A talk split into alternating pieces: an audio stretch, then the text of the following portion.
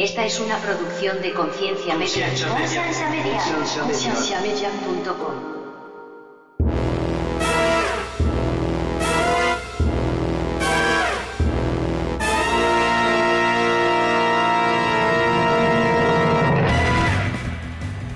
Entonces la iglesia como organización recibe muchísimo, muchísimo, muchísimo dinero sin vender un producto y ese dinero usualmente se va para cosas muy específicas y pocas veces para las personas que están haciendo que el sistema realmente camine. El dinero usualmente se va para el pastor o los líderes grandes de, digamos, si es un grupo de alabanza gigantesco, lo único que recibe pago es el líder de alabanza y no los las 16 personas que están que realmente hacen que la alabanza funcione porque una sola persona no podría Bienvenidos al programa de Conciencia, un programa que tiene como meta crear conversación y promover la autoeducación en las personas, enfocándose en preguntas y temas que por años han sido ignorados y vetados, y trayendo opiniones educadas y respuestas modernas a ideas tradicionales y pasadas de tiempo. Conciencia es una organización centrada en la existencia de Dios y en la necesidad de que las personas tengan las herramientas necesarias para poder defender aquello en que ellos creen.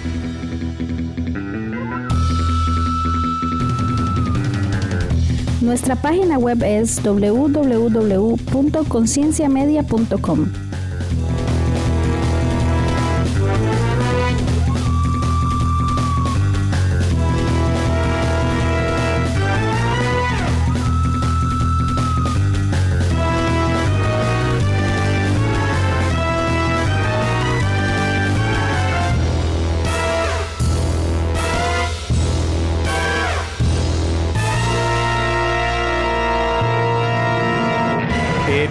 bienvenidos una vez más al podcast de Conciencia. Mi nombre es Andrés. Soy Ivo. Y en este momento eh, no está Tony, no sé dónde anda. Cabe la posibilidad de que sea aniversario, pero no sabemos. Y Frank tal vez llegue en un ratico, pero tenemos dos invitados muy especiales. Tenemos a Samantha Zamora, eh, que es amiga mía. Fuimos, asistimos por mucho tiempo a la misma iglesia. ¿Cómo estás, Samantha? Bien, bien, bien. ¿Ustedes cómo están? Pura vida. Y también tenemos a Daniel el desconocido. ¿Puedo decir su apellido? Mejor no. Eh, no, no sé, no es como que sea el memelas, ¿no? Pero así que. Daniel Hernández. Este, y eh, Daniel es mexicano y está viviendo en ese momento en Puerto Rico. Daniel, ¿cómo estás, bro? Bien, bien, aquí disfrutando ya empezando los calores de, de aquí, la isla del encanto. ¿Cuándo es que empieza la temporada de huracanes? Si no mal recuerdo, el primero de junio y Uf. acaba hasta noviembre. Qué miedo. Este, y hoy tenemos un Es tema. muy activo esta zona. Sí. Oh my goodness. Usted estuvo presente en el último huracán que despedazó Puerto Rico, ¿verdad, men? Eh, sí, el huracán María. Aquí andaba. Eh, creo que me acuerdo porque ya para ese entonces ya éramos amigos y usted me, usted lo pasó. Su esposa se fue para México para evitarlo, pero usted se quedó, si no me equivoco, en donde usted trabaja, que es como un warehouse gigantesco. en- sí, como una especie de búnker aquí. Este, ahora sí que nos quedamos porque íbamos a estar de, de on call en sitio. En caso de que fallara algo de los sistemas, pues íbamos a estar directamente para conectarnos ahí en la parte de los servidores o lo que se requiriera. Que traba- casualmente trabajo en, en la empresa que es, se dedica a la mayor cantidad de transacciones monetarias en la isla. Entonces puede fallar todo menos esto. Así que pues ahí estábamos. Y pues mi esposa sí, se fue escapando del huracán, pero al día siguiente que llegó a México fue el terremoto del 19 Ay, de sí septiembre. es cierto. Entonces se escapó del huracán para llegar ahí al terremoto. Wow. Este, pero queríamos hablar de dos cosas específicamente. Eh, uno es acerca del voluntariado de la iglesia, pero antes de entrar en ese tema, quería que conversáramos un poquitico acerca de a Ravi Zacharias, eh, la noticia que tenemos de que, bueno, murió el año pasado, pero apenas muere empiezan a salir un montón de, reportes, investigaciones acerca de lo que fue todos los problemas que tuvo de acoso sexual, eh, todos los problemas que tuvo con, con mujeres, eh, lo que fue acusaciones de violaciones y un montón de cosas más. eh, porque creo que es, es, para mí es un poquito importante explicar lo, lo molesto, digamos, lo, lo que me enoja, lo que me molesta, toda la situación, todo, digamos, una persona tan importante que ya en el podcast hemos hablado de él varias veces que Tony lo admiraba montones, no sé si todavía lo admira, yo lo admirábamos montones también, ya no puedo admirarlo, pero eh, no sé qué, qué opinan ustedes del señor Ravi Zacharias. Opino nada. A, a, mí no me importaba Ravi Zachariah. I didn't care. Everybody talked about him all the time. I, la gente solo hablaba de él. I didn't care because it's just another person talking. That's it. A mí no me importaba. Ni sabía quién era. ok. Discúlpenme. No, no, está bien. Lo que pasa es que, digamos. Probablemente él... lo llegaste a ver en internet porque era, eh, sí. era muy conocido como conferencias en que contestaba preguntas eh, así directamente del público y él daba eh, eh, pues respuestas acertadas acerca de la explicación del cristianismo, que, cuál era la diferencia respecto a otras religiones, etcétera. O sea, es, no sé, es, tiene ascendencia de la India o algo así. O sea, parecía como que era hindú. Que era de la ascendencia de la India, pues. Igual y sí. Yo estoy como con los artistas, me sé la canción, pero a veces no sé quién la canta.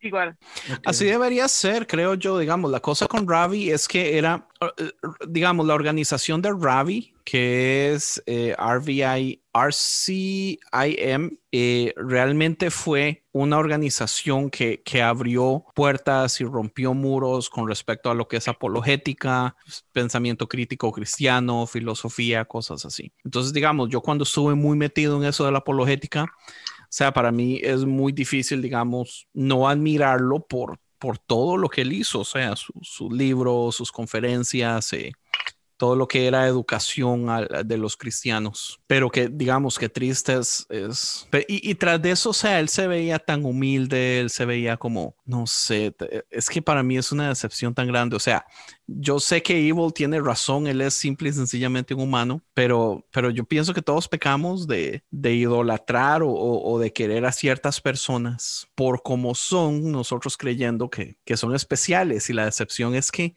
juepucha, no hay ni uno solo eh, especial. O sea, qué difícil es realmente no ponerse del lado negativo del, del vaso está medio vacío o de todos los humanos somos instintivamente malos cuando escuchamos cosas como estas. Y no ¿Y sé qué si fue es- que se le estaba acusando? ¿Qué fue lo que...? Pues de muchísimas cosas, Sí. digamos. Se Dale. le, se le acusó y se le, se le encontró post-mortem. Sí. Sí, digamos, es, este, se, le, se le acusó de, de, él tenía muchos spas, tenía varios spas eh, cerca de la oficina central de su organización, entonces él se iba mucho a los spas y adentro de los spas eh, abusaba de mujeres, tenía, le pedía a mujeres que le mandaran fotos desnudas o cuando estaba en el spa, él, digamos, se desnudaba y se masturbaba enfrente de ellas. Y, y muchísimas cosas psicológicas que ya cuando uno lee, digamos, el reporte de lo que sucedió, que él le decía a muchas de estas mujeres que si ellas hablaban, eran almas de millones de personas que se habían salvado gracias a él y gracias a la organización que se iban a perder. Entonces el peso que le ponía, a, digamos, a estas pobres mujeres. Otras eh, decían que ellas se sentían tan mal y tan sucias porque ellas decían, yo, yo soy tan mala y soy tan cochina que he logrado hacer que una de las personas más puras del mundo caiga por culpa mía porque yo lo hice pecar de, de, de, de sexualidad, de, de horniness, de todo eso, ¿entiende? Entonces, hasta esta situación hacía que psicológicamente ellas se culparan a ellas mismas. Y, y, o sea, y todo esto es súper sucio, porque ya después cuando él se muere y se empiezan a hacer las investigaciones correctas, nos damos cuenta que eh, acusaciones hubieron por mucho tiempo. Muchas de esas acusaciones se, se hicieron por debajo de la mesa y se les pagó a las muchachas por silencio.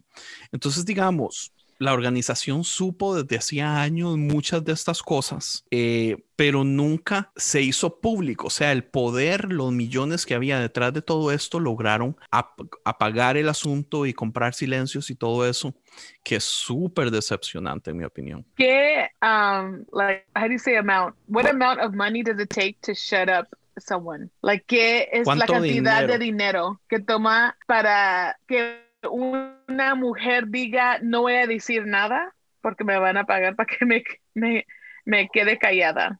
Esa es mi cosa. Era, eso es lo mismo con los otros hombres del mundo que han hecho esto, que pagan por silencio y la gente lo toma, que no prefieren justicia o prefieren el dinero. Yo creo que no solo es cuestión del dinero, sino de que vivimos en una sociedad en la que, en el que por años, si denuncias que has sido este, abusada sexualmente, no te creen, especialmente That's si viene de alguien con autoridad. Ciertísimo. Entonces, si esta persona ya ha construido una reputación por tantos años, este, muchas veces no, pues no se le cree. La mayoría de veces no se le cree a la, a la persona que fue abusada, especialmente, como digo, si es alguien que está en autoridad y mucha gente lo conoce y ya a este, tiene cierta reputación, es, es difícil. Pero menos se le va a creer ahorita que Ravi está muerto, porque es like he said, she said, pero ahorita Sí. es she said. Mm. Y él, ¿qué va a decir? Es lo que van a Está decir, muerto. que no se puede Ah, bueno, es- es- No, No, lo que jamás. pasa es que justamente eh, hicieron una investigación independiente y este resulta que este, este Ravi, eh, obviamente por, de parte de, de- de la, de la misma organización, pues se le pagaba su celular, ¿no? Su uso de celular, pero resulta que tenía otros cuatro o cinco celulares o dispositivos por ahí adicionales pagados de manera independiente Sí, y que nunca conectaba al Wi-Fi se- en- por, por tema de seguridad y todo eso. Una vez que este, pues fallece, se, yo entiendo que sería la familia la que dio acceso o permiso para que mostraran los dispositivos y pues ahí se, se abrió la cloaca y salieron todas las cucarachas, ¿no? Y, el asunto, mujeres, eh, conversaciones, etcétera. sí, y el asunto es, digamos, ya muerto, no es que él dijo y ella dijo, sino es, es la cantidad de pruebas que existen. Muchísimas mujeres, cuando él está vivo, no se atreven a hablar y es hasta que finalmente ya no hay el temor de que él puede hacer algo contra ellas, que tienen la libertad realmente de poder hablar. Este, pero hay muchas tampoco que legalmente no pueden y no es justo por ellas tampoco, porque no es ellas contra él, es ellas contra una organización multimillonaria que tiene muchísimo poder. Entonces no es tan fácil. En este caso, digamos, yo me voy 100% No ha hecho nada, a defenderlas a ellas. pero ¿quién no va a creer que él no ha hecho nada cuando él tiene tanto de esos like massage houses, tanto spa? Eso es súper weird. ¿Por O sea, qué un, apol- un apologeta ocupa tantísimos massage parlors? Como, qué raro, man. ¿Por qué? Significaba que la razón por la cual era tan bueno y podía estar tan, siendo tan efectivo y por tanto tiempo era porque re- requería esos masajes terapéuticos. Sí, supuestamente él tenía un Entonces- problema en su espalda y él utilizaba de excusa En teoría, es, el, el poder andar con masajistas en conferencias y llevárselas a lugares y todo eso, que todo eso sale a la luz después. Inclusive eh, también salió parte de la investigación es que eh, tenía ciertas personas como que masajistas oficiales, por decirlo, que, este, que durante muchos años con dinero de la misma iglesia les estuvo pagando como si fueran ayudas. Entonces, básicamente las estuvo manteniendo, pagando apartamento, parece, renta, y, o sea, todo saliendo de la organización con la excusa de que pues eran ayudas a necesitados. Y pues todo eso también salió, salió a esta parte. Entonces, el, el statement ahorita de la organización, o sea, si, si inclusive hacen la, este, la investigación, ustedes si se meten a buscar directamente en la página de ellos, prácticamente ya está, la página sigue arriba, lo único que tienen son los statements acerca de la investigación y lo que se hizo y obviamente la organización, la decepción que tiene por lo que pasó, este, etcétera. Y ya igual leyendo ahí por otro lado, lo que parte de las cosas que probablemente no vienen ahí, pero que se dijeron, es que no es que se va a des- des- desensamblar la organización, pero prácticamente va a desaparecer a lo mínimo. Van a reducir la cantidad de personal a solamente cierta cantidad. Y, Y le va a cambiar el nombre se va, también. Se va este, a... Es lo que Sí, iba a decir. va en realidad lo que van a hacer es simplemente que desaparezca esa compañía o ese nombre y crear otro nuevo para empezar a hacer una reputación nueva. ¿Con Sí, lugares de masajes o sin lugares de masajes? Yo creo que ya aprendieron la lección. Y el problema es que el CEO de, de RCM, RCMI, no me acuerdo cómo se dice, eh, que es la hija, la hija de él fue la que quedó a cargo de todo y a la hija de él es a la que le toca enfrentar todo este cochinero. Entonces imagínense Ay, Dios. la vergüenza y lo triste de todo esto. Pero Evil, ¿quiere ¿Qué defenderlo usted? ¿A Ravi? No. Ya, ¿Para qué? ¿está segura? Ese era, ese era el papel segura. de Tony. Tony era el que lo tenía que defender. Si, lo quiero defender sería que porque la gente mira hacia personas con esa imagen que no van a fallar. Like, aunque lo que hizo es horrible, pero se me hace que mucha gente cuando hay o gentes, hombres, whatever, que son de Dios y son de dinero o son bien en lo que hacen, um, piensan que no van a fallar o que no van a hacer algo horrible. Pero ya hablando de abuso sexual, no es un. Bueno, yo no lo veo así como Sí, que yo siento falló. es- sí, eso no es un fa, Pero es- eso I es, de, eso es descaradamente ser un depredador. Un hombre. Wow, wow, wow, wow. wow. Porque, I mean, hay que ser No honestas. hay I mean, una gran hombres- diferencia. Hombres de poder, hombres con poder, Ah, ok, ok, está bien. que son ya en ese nivel de, like, fama, Sí, donde van tienen, a usar su poder a lo que ellos quieren, no va a ser al poder Sí. de las otras personas. es un muy buen punto. So, I mean, Sí, si miras en la historia de América o de cualquier otro lugar, like, hombres en ese lugar de poder van a tomar, what is it, like, what's the word? Like, Sí, take a- advantage of Abusar. Abusar. Sí. Ajá. Pues lo vimos con este, el pastor de Hilson, ¿verdad? Que es lo que hablamos en el episodio anterior, creo. En el que Evil se durmió, hablamos de... No, no ha salido todavía, es el que está por salir. Ya me iba a dormir ahorita que no llamabas. Este... You Bueno. playing. Daniel, ¿tú sabes que Andy habla mucho? ¿Y tú Ok. dijiste sí a este podcast a esta hora? Sí. Es un sacrificio, pero Me- es al me mismo tiempo un Me privilegio. sentí un poco Le- comprometido porque la última ocasión fui yo el que me quedé dormido. Sí, es cierto. Ya ves, estuvo a escuchando. le queda lo mismo como los, los de Ravi. Dice, pues mm, tengo que. Oh, ¿no? Al final de cuentas, sigue siendo un tema eh, controver- controversial, o sea, no- pues, Bueno, eh, eh, está bien. Entonces vamos al tema que vinimos oficialmente, que es el voluntariado. Y, y todo esto empezó básicamente porque en un episodio de otro podcast que estoy haciendo que se llama ah, Dice así, que es ah, un episodio semanal donde nos reunimos unos amigos a, a- leemos la Biblia y después eh, tratamos de hacer comentario de lo que leímos.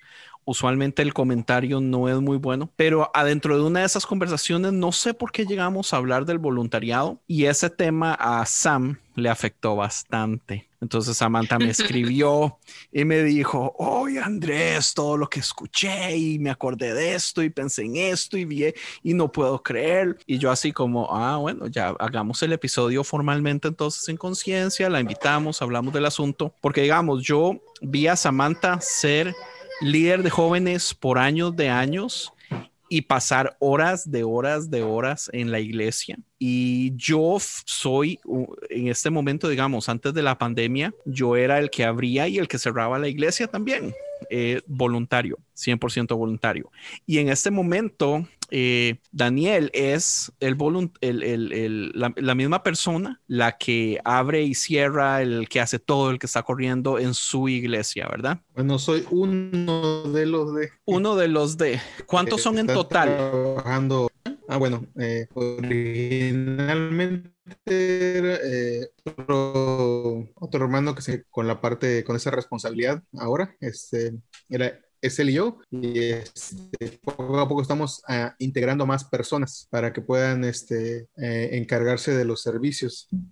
Este, ahorita eh, estamos como que más videos ya grabados y listos para previamente eh, que se- sean subidos a YouTube y a Facebook, pero antes eran en vivo. Entonces, obviamente en vivo siempre se multiplican las cosas malas que pueden pasar desde que se va el internet, se va la luz, este, los micrófonos fallan, etcétera. Ha sido bueno, he aprendido bastantes cosas, ha sido retante, pero Daniel, muy ah, gratificante. Yo creo que la gratificación ¿A, a usted le, le, le paga algo la iglesia por esto oficialmente o tal vez como ofrendas o algo así o no del todo? Es todo sale del- de corazón. Sí, no, todo sale de, de corazón. Perfecto. No, recibo paga. Ivo, No me gustaría recibir paga por esto ¿en tampoco. serio? Ok. Sí, ¿no?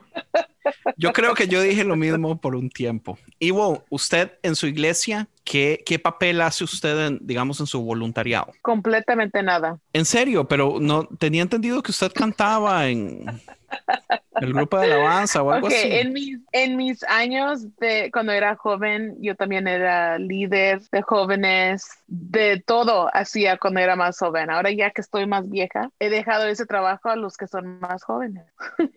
y yo ahorita solo estoy en el grupo de alabanza y Ok. Solo llego, limpio mi mic, canto, limpio mi mic y me voy. Ahora, lo que usted quiere decir entonces, para ver si lo traduzco, es usted deja que abusen a los más jóvenes ya que usted es una adulta. Claro que sí, porque a mí me abusaron también. Sam, Y yo sé Una cómo usar cadena mi de voz. abuso. Yo sé cómo usar mi voz ahora para decir no, porque cuando estaba joven me regañaban porque decía que no. Me decían, ¿tú le vas a decir no a Dios? Claro que sí, Ah. pues. wow, correcto.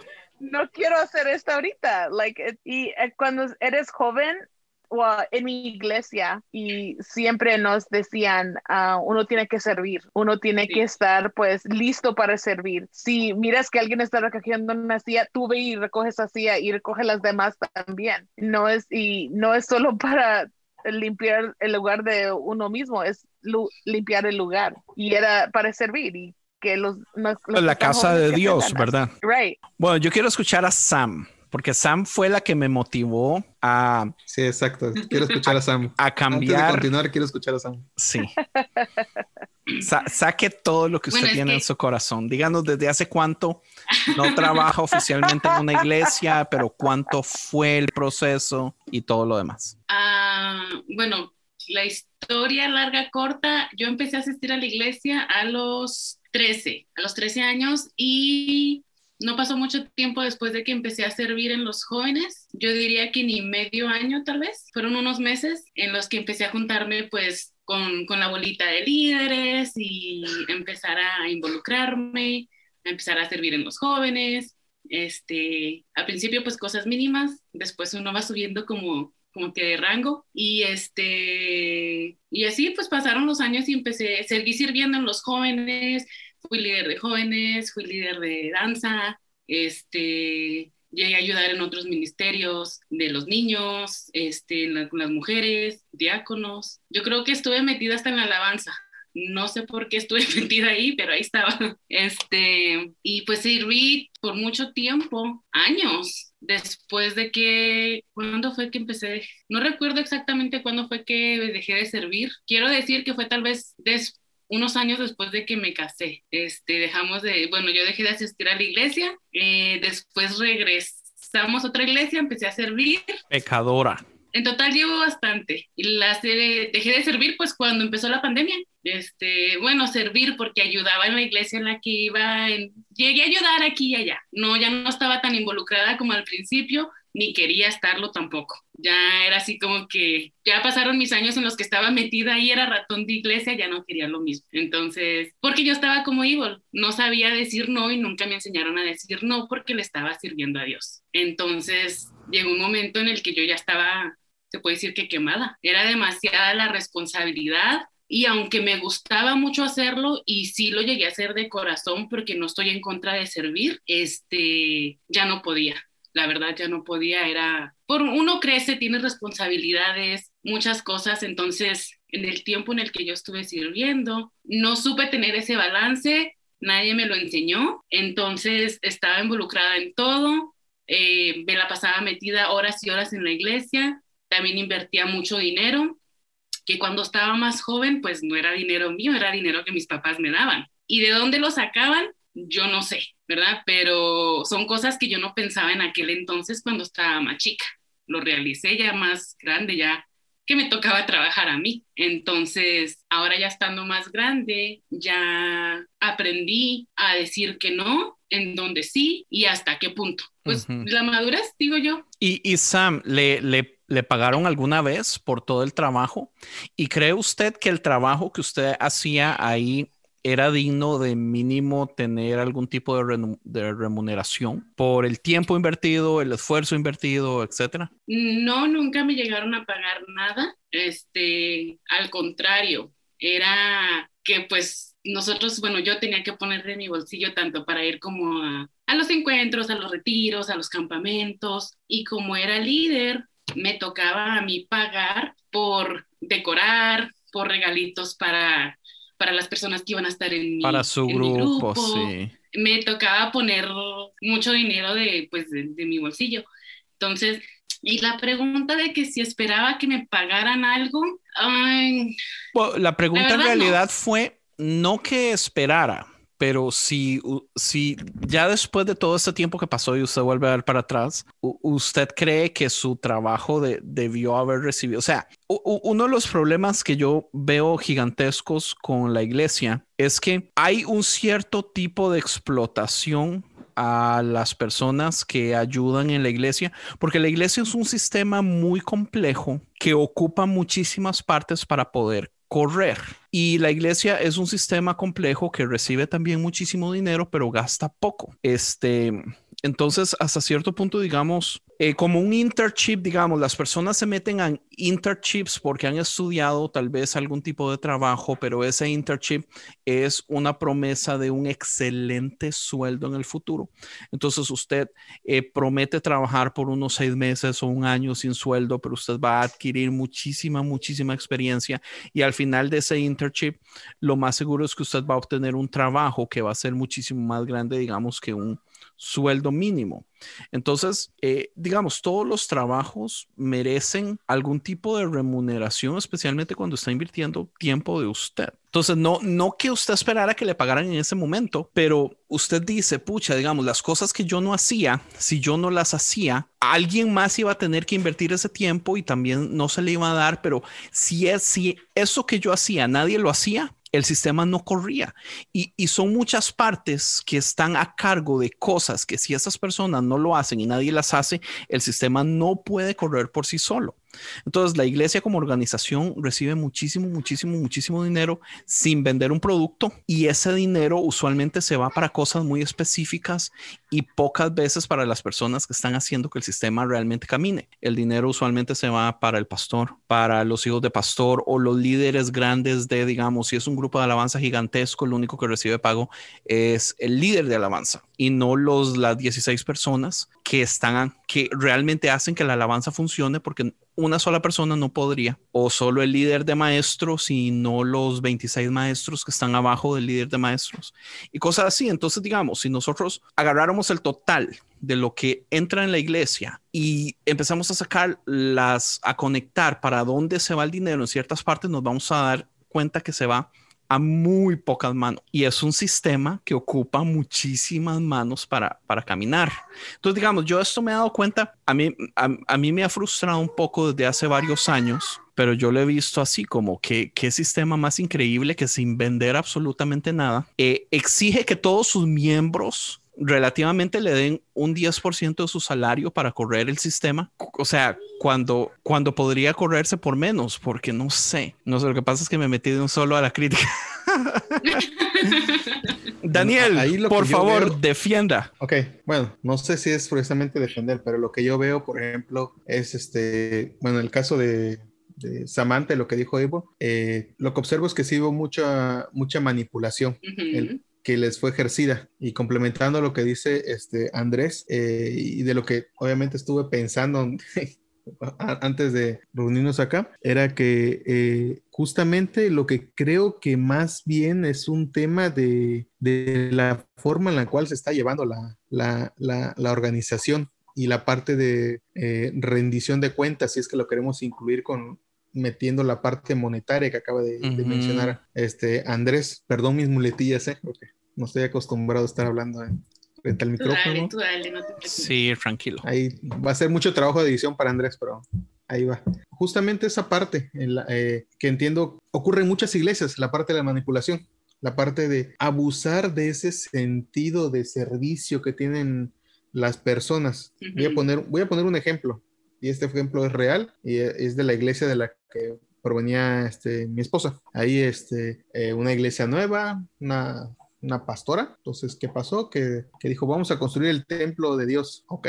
Este, La vieja confiable, porque la mayoría de personas de tienen historias con vamos a construir un nuevo templo y ahí es donde todo se va al carajo. Sí, entonces el tema es que eh, de entrada la, la- la población a la que está dirigida, digamos que ese tipo de iglesia es a personas que probablemente no tienen muchos estudios y que son más personas con trabajo técnico o físico. Entonces, ¿qué? Pues había muchos congregantes albañiles, órale, los albañiles a trabajar de gratis, ¿no? Trabajar de albañil no es cualquier cosa. Entonces, Sí. dar obviamente la- la- el trabajo físico más la aportación.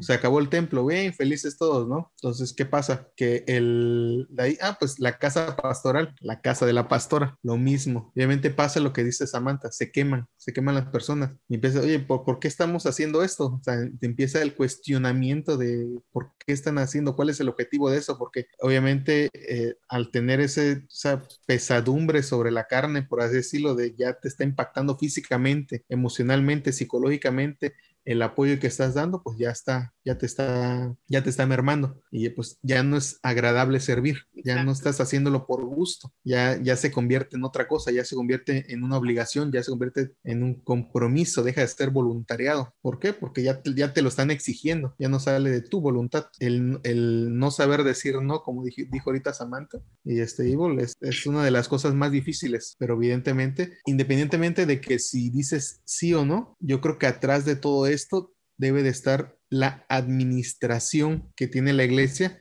de los recursos. Hablando, hablando como recursos, como recursos humanos, pues obviamente los feligreses y las personas que asisten a la iglesia. Porque siento yo, pienso que desafortunadamente, no porque tengas un trabajo de líder o de pastor o de que estés al frente de un ministerio, significa que tienes la capacidad o las habilidades para administrar a las personas. Porque obviamente, si a Samantha la hubieran puesto tres meses ahí, ok, descansas tres meses, viene la siguiente persona y hubiera una rotación, probablemente Samantha no hubiera, no hubiera pasado de que se quemó. Pero ¿sabe Hubiera- qué pasa, hubiera- Daniel? Ajá. Que la mentalidad de la iglesia en este caso es, si Samantha no sirve por tres meses, deja de venir a la iglesia. Porque en el fondo, yo siento que la iglesia sabe que recibe más de la gente de lo que muchas iglesias le dan a la gente. Entonces usan esta excusa de ponerse a trabajar, de ayudar en un ministerio.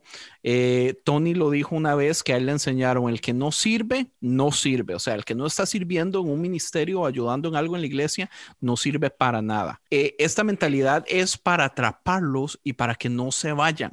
Entonces, yo siento que eso es, Manipulación, es- sí, es manipulación. Exactamente. manipulación pura. O sea, es que ahí es donde, dale, dale. Sí, no, no, es que justamente ahí, este, eh, retomando lo que dijiste, la parte de la madurez, porque no solamente la, la madurez que uno, uno este, logra como individuo, sino también la madurez que se logra como organización. Muchas veces, como organización, la iglesia, no este, no, sin hablar de ninguna denominación específica, este, trabaja de esa manera porque le ha funcionado, porque existe una gran rotación de personas que entran y se van. Entran, las Sí, consumen, las queman y vienen más y vienen más. O sea, es un ciclo en el Sí. cual obviamente les interesa continuar, continuar funcionando, más no crear el amor y la convicción de la persona por el servicio y la iglesia. O sea, si te vas, ya vendrán otros. Si te vas, si no lo haces tú, alguien más lo hará. ¿Por qué? Porque siempre hay alguien más. Pero yo, a mi parecer, el trasfondo es justamente la mala organización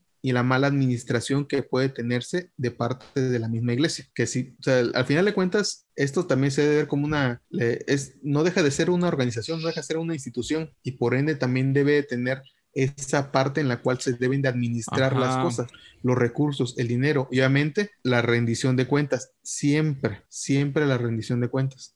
Eso es como que siento yo que un punto clave que ayuda a determinar si está funcionando o no las cosas o si estás quemando o no a las personas. Sí, y creo que, creo que le diste al clavo porque incluso es lo que yo hablaba también en los mensajes que le mandaba a Andrés. Ahí le estaba mandando mis resúmenes larguísimos por mensaje de voz en la manipulación, que este, a la gente se le manipula y como uno no, uno es nuevo, acaba de llegar a la iglesia, no conoce a la gente, este, quiere uno pertenecer o ser parte de la bola, uno no conoce mucho de Dios y el primer amor es muy bonito. Entonces uno lo que Sí. quiere es servir y estar ahí y a uno lo que le enseñan es de que de esa manera uno agrada a Dios y de esa manera Dios lo bendice y si uno no sirve entonces uno no va a recibir bendiciones de Dios. Entonces eso también influye y causa miedo en la gente. Este, y Es por como eso el sirven a momento- veces, Más vulnerable de ellos, el primer amor. El arranque. sí, Bueno, en- en- yo voy a comentar respecto a lo que yo conozco. que Claro. básicamente, desde que me bauticé, que ha sido la iglesia en la que estoy y en la que, la que, este, en la que sirvo. De entrada, por ejemplo, la iglesia en la, en la- en la- a la que pertenezco, eh, no porque seas nuevo y tengas amor e incluso tengas intención de servir, te ponen a servir, porque justamente conocen eso, que muchas veces es una emoción, una especie de pasión por ese primer amor de ¿qué hago? ¿Qué hago? Sillas, sí, yo la muevo. Esto sí, yo lo muevo. O sea, pero justamente es como que parte de un proceso en el cual obviamente es conocer a la persona para poder llevarla hacia el punto en el cual va a servir, pero también se va a sentir satisfecha y plena, porque esa es otra cosa. Puede que tú, tú odies a los niños y te ponen el misterio de los niños, ¿no? ¿Por qué? Porque estás en la edad y pues bueno, te toca. Obviamente se no, necesitaba alguien. se necesitaba alguien. Obviamente Reprendo no, al no diablo todos y a los la niños. aptitud. Por eso tienes tres, ¿no? A lo mejor te están tratando de Ah, poner en cualquier lugar para ver a dónde está tu ministerio. sí. Sí, no. Prueba esto, prueba esto, prueba Sí esto. y no. Sí, no. Eso yo creo que ocurre si no están conociendo a la persona, si no Exacto. conocen sus aptitudes, Es si que no yo sí- conocen sus intereses. Correcto, digamos, el, el lo de servir, digamos, si nosotros vemos a Jesús y el mensaje de Jesús y como Jesús habla de su pastorado, el Jesús es muy yo vengo a servir, yo vengo a servir, yo vengo a servir.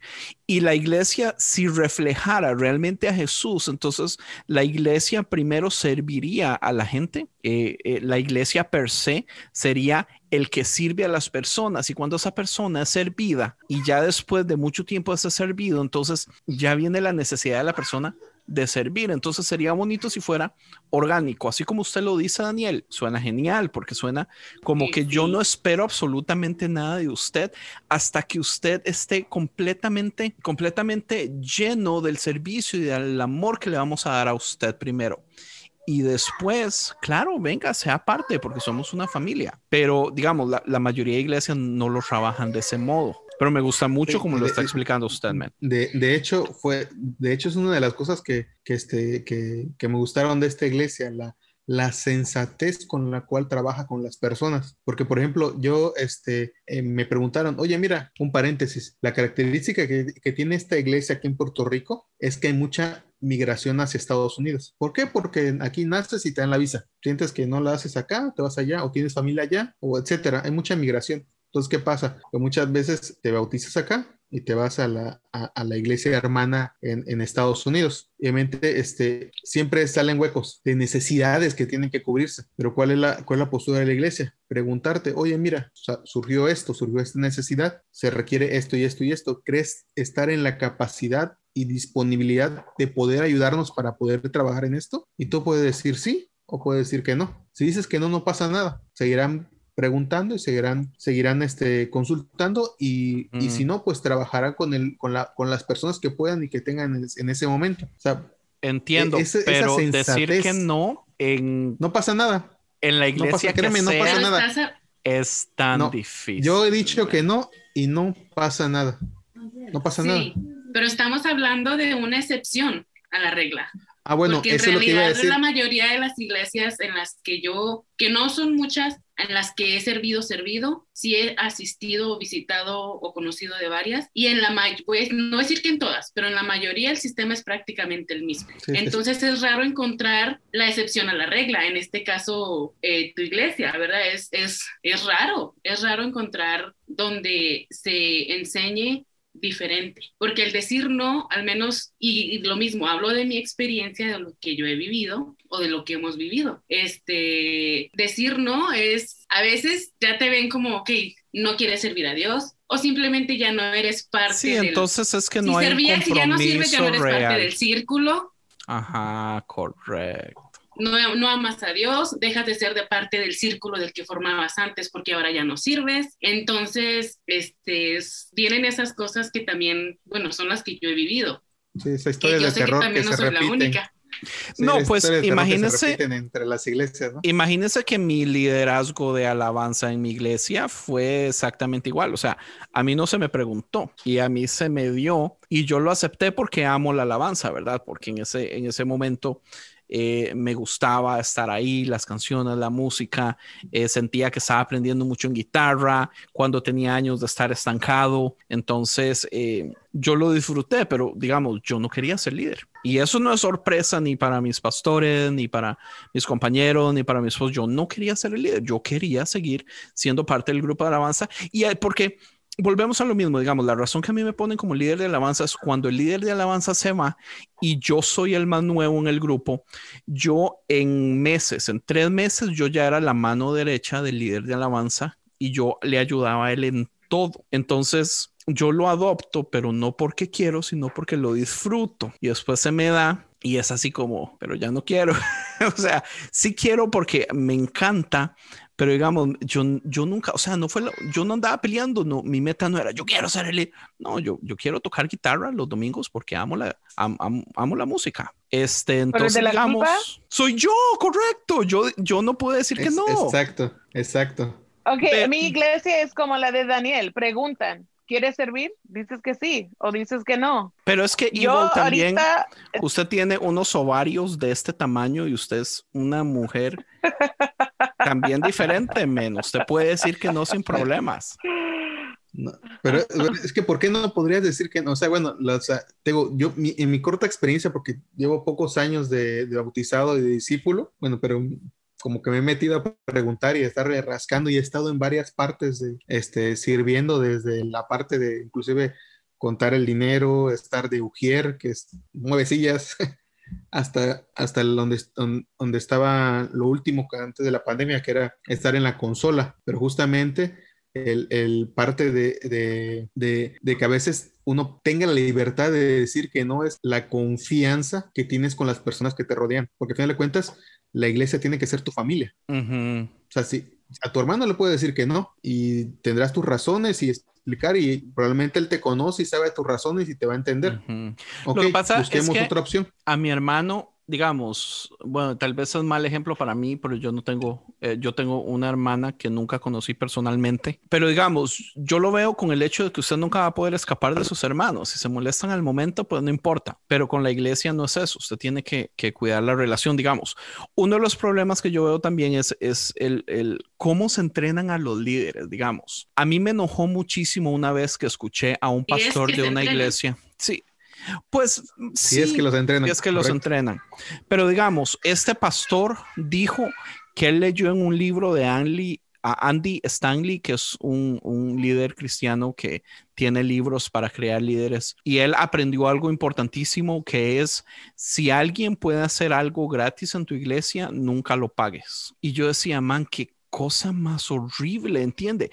Y los miles de millones de pastores o líderes que han leído a Andy, Stan- Andy Stanley ya vienen con esta mentalidad de utilicemos el talento de la iglesia, sí, pero, o sea, el, el ejemplo perfecto es el que decía Daniel, los albañiles, o sea, brother, esta gente también tienen trabajos regulares y la mayoría de voluntarios tienen trabajos de lunes a viernes.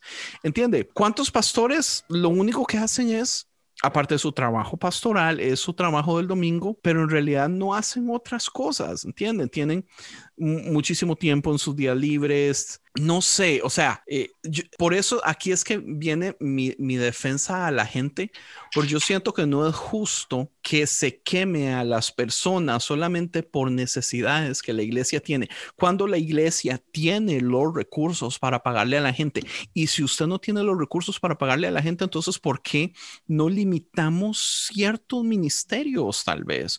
O juntamos grupos, o sea, yo le aseguro que una persona recibiendo sueldo va a hacer un trabajo de mejor calidad, lo va a hacer con más ganas, porque, o, sea, está la responsabilidad, es, es, es un, o sea, o sea, la gente que recibe sueldo hace el trabajo porque le están pagando, a diferencia de cuando tenemos meses de estarlo haciendo por obligación. Es que sí, ¿no? Que justamente es porque, o sea, entiendo tu punto en el que dices que obviamente si te están pagando, pues vas a hacer el, el, el trabajo, pero, o sea, no es lo mismo a que, regresando al ejemplo del albañil, Tú, tú, te paguen por construir la casa de, tu vecino, o sea, que te está haciendo a que tú estés trabajando en tu misma casa. Obviamente le vas a poner el adicional que porque viéndolo románticamente va a ser el amor porque estás construyendo algo para ti mismo. Estás algo construyendo para tu mm. familia. Yo más bien creo que es al revés. De la, depende de la visión de la depende de la visión de la persona porque yo, yo no Ajá, depende de la visión de la desvalorizo, De, yo no desvalorizo el hecho de que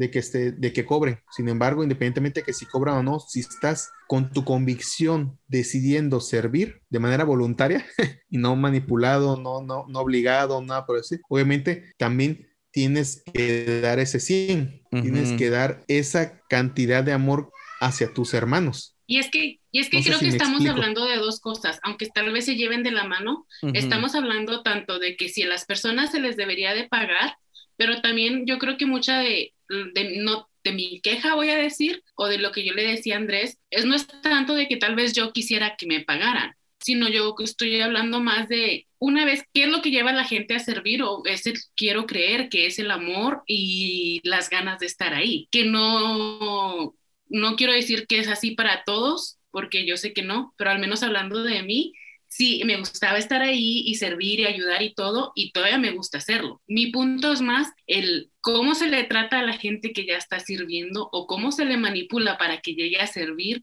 o para que no deje de servir. Ese es más el, tal vez mi tema, más de que si a la gente se le tiene que pagar monetariamente, de que no estoy en contra tampoco, porque mi esposo ha servido por años en la alabanza, sirviendo dirigiendo alabanza y tocando en, en varios servicios uno tras otro y nunca recibió ni un peso. ¿Por qué? Porque lo hacía por amor y porque le gustaba. Pero llegamos al punto de que te estás quemando. Si dices que no se molestan, eh, eso es más mi, mi, punto, la manipulación o el chantaje o el miedo que se le mete a la gente porque no sirve en la iglesia. Y yo creo que mucho en las iglesias hispanas se, se, enseña mucho el que estar sirviendo muchas horas en la iglesia refleja tu relación con Dios. ¿What? Uy, sí. O sea, para mí, ahora que ya estoy más grande, ya me doy cuenta que no, se, no tiene nada que ver uno con el otro, ¿verdad? Pero me pongo a pensar, ¿qué le estamos enseñando a la gente? Que, que, el amor de Dios es condicional y solo te va a bendecir si sirves. O sea, es, que, es retributivo, ¿no? Sí, que es a, cambio de algo, cuando en realidad no es, no es, así. No es así, el amor, Dios te ama, punto. Entonces no es te ama sí, sirves, te ama sí, donas, te ama sí. No, no es, no es Hay que promover vacaciones para todos los que sirven. ah, sí. con, con, condicionantes deja de ser gracia, ¿no? Si ya, Exactamente. Si esto, si el otro, ya, ya no hay gracia en eso. Sí, y tal vez. Y, mencionando lo que dice Abel, este, sí, es, es, una buena práctica el justamente rotar a las personas. Sí. ¿Por qué? Porque se quema, darles oh, tiempo, darles... Yo, yo pido vacaciones del grupo de alabanza all the time. Good. Perfecto. like, no, pero, pues, y deberías poder. Sí, sin ningún problema. Yo como líder me enojaría tanto con usted, porque con usted no puedo no es cierto, tú lo dijiste, tú lo dijiste Andrés, deberías hacerte pastor para tener tiempo libre. I know. Oh. Pero no quieres aceptar el cargo, Andrés. No, no. Pero yo, yo pienso también que son iglesias chicas que usan a las personas que sirven porque solo tienen de los mismos 12 que quieren servir y esos mismos 12 tienen que hacer todas las cosas de la iglesia y se cansan. Ah, mi iglesia es chica y yo conozco jóvenes que son parte del, del, grupo de los jóvenes, de diáconos, del de, eh, grupo de alabanza, de todo. Son de todo y me quedo like, man, todavía están haciendo esto. Es mucho, es mucho para una persona que encima de todo eso que hace en la iglesia, todavía tiene su trabajo de 40 horas a la semana y tiene que hacer todo esto. Like, y es, las personas se cansan y eso es en lo cierto, las personas se cansan. Yo pienso que las iglesias grandes también, igual, porque entre, más, entre más grande la iglesia es un monstruo más gigante. imagínese, porque yo sé que usted ya está vieja como yo, Evil, Massinger Z, donde cada parte ocupa una persona, el brazo ocupa una persona. No, Power Rangers. Power Rangers, probablemente la. Power Rangers, ok. Entre más grande el monstruo, más personas para poder manejarlo todo. Entonces, una mega iglesia de 2.000, 3.000 personas o 10.000 personas. O sea, ¿cuánto dinero recibe un monstruo de esos mensualmente? Cuánta plata realmente le da a sus líderes, porque tiene que ocupar cientos de cientos de cientos de cientos. Pero volvemos a lo mismo, o sea, es, son responsabilidades muy grandes. Eh, de el triángulo completo del trabajo, usualmente el único que recibe algún tipo de remuneración y usualmente son remuneraciones simbólicas, no que representan, digamos, un sueldo mínimo. Y, tal vez, Sam, la razón que yo me voy mucho a lo de pagar es porque yo siento que muchos de estos problemas se solucionarían si usted está recibiendo algún tipo de remuneración económica que sea justa para el trabajo invertido, porque entonces va a ser que, que digamos, es que, o sea, la gente se quema de trabajar, yo sé, pero también hay una responsabilidad, hay una responsabilidad, digamos, de que uno tiene que hacerlo, ¿entiende? O sea, si yo empiezo a sentirme que estoy siendo abusado, ¿cuánto tiempo voy a durar yo en decir algo? Eh, ¿Y cuánto tiempo voy yo a estar haciendo, digamos, un mal trabajo? Eh, por ejemplo, digamos, a mí me preocupan mucho los maestros. Eh, esto yo lo he dicho muchísimas veces. Yo no soy muy fan de los maestros de niños porque yo no tengo ni la menor idea que le están enseñando a los pobres niños. Pero ¿cuánto invierte, por ejemplo, las iglesias en preparar a sus maestros, por lo menos en un cursito de 8 o 10 semanas, para aprender lo básico teológico mínimo, cosas, o sea, es que, Dios mío, yo he escuchado tantas cosas de tanta gente, o sea, de, líderes de, mis niños, eh, no solamente eh, teológico, pero a veces hasta opiniones políticas, que es que uno no sabe qué le están enseñando a los pobres, ¿entiende? La gente no está preparada muchas veces tampoco para hacer muchas cosas. Y si la iglesia invirtiera más de todo el dinero que recibe, especialmente entre más grandes las iglesias, en algún tipo de entrenamiento, en algún tipo de, de tutorías para las personas que vayan a hacer algo y después se les da algún tipo de remuneración justa. Entiendo, yo siento que es que aquí es donde yo me hago bolas, porque a, a, mí me enoja el hecho de que sigamos mintiéndonos a nosotros mismos de que la iglesia no es un business. No tiene de malo que la iglesia sea un business, o sea, no le afecta, o sea, ¿por qué nos tenemos que mentir? Mejor aceptémoslo de un solo y empecemos a trabajar como si es un business y, y muchísimos de esos problemas se van a solucionar, pero nos seguimos mintiendo a nosotros mismos, no es un business, no puede ser, es, esto es algo espiritual. No, o sea, todo es, eh, la iglesia es un capitalismo, o sea, está, está también vendiendo un producto que no lo vemos, ¿entiende? Pero pero, o sea, la gente sigue pagando por cosas. Me hice bolas, sorry. Sí, no, porque entramos también en el tema de que entonces la gente lo empieza a hacer porque me van a pagar. Entonces, yo veo pues el, yo veo los dos. Sí, pero yo veo los dos. Yo veo también el que en el que sí creo, en el que tengo un don y lo puedo ejercer y no me importa que me paguen porque yo lo estoy aceptando, pero sí, también estamos hablando de que estás dirigiendo seis servicios y estás todo el día metido en la iglesia y eres el líder de alabanza y todo, ¿sabes qué? Te queremos contratar. Queremos que este sea tu, tu trabajo de tiempo completo y te eduques para que vayas a más clases de música, más clases de voz, bla, bla, bla, bla, bla, y puedas desarrollar tu don mejor. Pero puede ser también un medio tiempo. Un balance de los dos puede ser un medio tiempo donde usted trabaje a domingos y jueves y viernes, por ejemplo, en las noches. Domingo todo el día, jueves y viernes. En las noches, usted está invirtiendo 16 horas a la semana está entrenando gente, está teniendo una escuela de música, estamos ensayando para la, por ejemplo. Eh, sí, digamos, yo siento que tal vez el asunto es, y es que es, es, vacilón, porque digamos, si mis pastores, después de escuchar este episodio, llegan y me dicen, le queremos pagar, o sea, yo, yo creo que yo diría que no. Vean lo hipócrita que soy. ¿Por qué? Por, no sé, ¿Por porque se no? siente raro, tal vez porque ya estoy así como psicoseado. Eh, y, y, y, ok, y tal vez por otro lado, porque yo siento que si a mí me hubieran pagado desde el principio, yo sería un mejor líder de lo que soy en este momento.